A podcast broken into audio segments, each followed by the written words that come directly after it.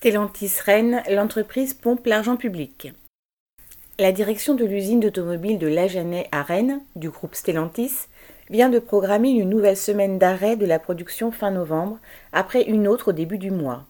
Pour se justifier, elle invoque le manque de pièces. Cela fait des mois que les travailleurs vivent au rythme des journées et maintenant des semaines annulées, au dernier moment, à la volonté des patrons. Cela se couple avec des cadences de travail très élevées les jours où l'usine est ouverte, avec des pauses amputées, des quarts d'heure et des demi-heures supplémentaires. Point de suspension. Les travailleurs peuvent être contents de souffler, mais perdent un peu de salaire, qui est alors payé en grande partie par l'État. Quant aux intérimaires, ils ne touchent rien. Dopé par les aides de l'État, Stellantis organise sa production en fonction du profit maximum, correspondant Hello.